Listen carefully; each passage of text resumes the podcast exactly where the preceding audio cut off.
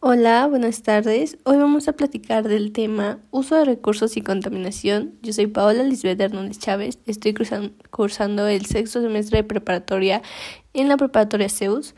Así que vamos a empezar platicando sobre los recursos naturales. Los recursos naturales se van a dividir en diferentes tipos y estos recursos también se pueden separar en recursos localizados en el suelo, como los recursos mineros, los recursos minerales, los recursos hídricos, los recursos biológicos y los recursos energéticos. Los recursos naturales son los elementos que vamos a utilizar los humanos para satisfacer nuestras necesidades en los cuales vamos a encontrar el suelo, el agua, los árboles, las frutas y las verduras que consumimos día a día.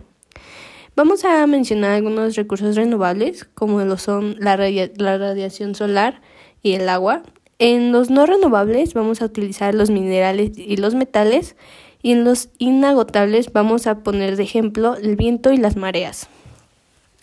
En lo personal, yo trato de no gastar tanta agua y reciclar metales lo más, más que se pueda, como tener un calentador o un boiler solar, que en esta época tan calurosa nos va a ayudar bastante. Eh, y yo lo hago porque en lo personal la conciencia me come con los ríos tan contaminados que tengo cerca de casa.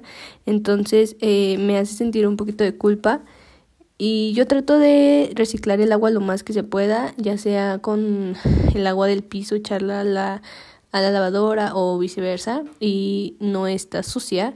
Y al final sale sucia, pero ya lo usé más de dos veces. Eh, con frecuencia lo hago, me informo, porque necesitamos saber cómo está el medio ambiente, cómo está la contaminación, más que nada.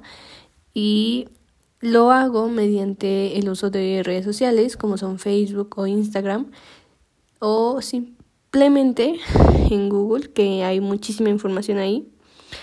Yo siento que mi educación ambiental es mínima. Desde la primaria recuerdo que llevaba este tipo de cosas, pero nunca le hemos prestado la atención suficiente como para tener argumentos a los cuales eh, dialogar con alguien.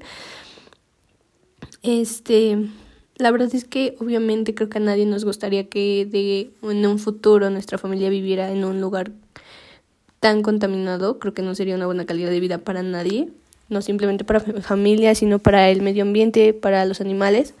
Entonces, podemos hacer de esto un mundo mejor, eh, dando seguimiento a algunas reglas, como por ejemplo utilizar más la bicicleta en vez del carro o el transporte público, porque en la Ciudad de México el smog es horrible y llegas y se siente hasta un ambiente más pesado.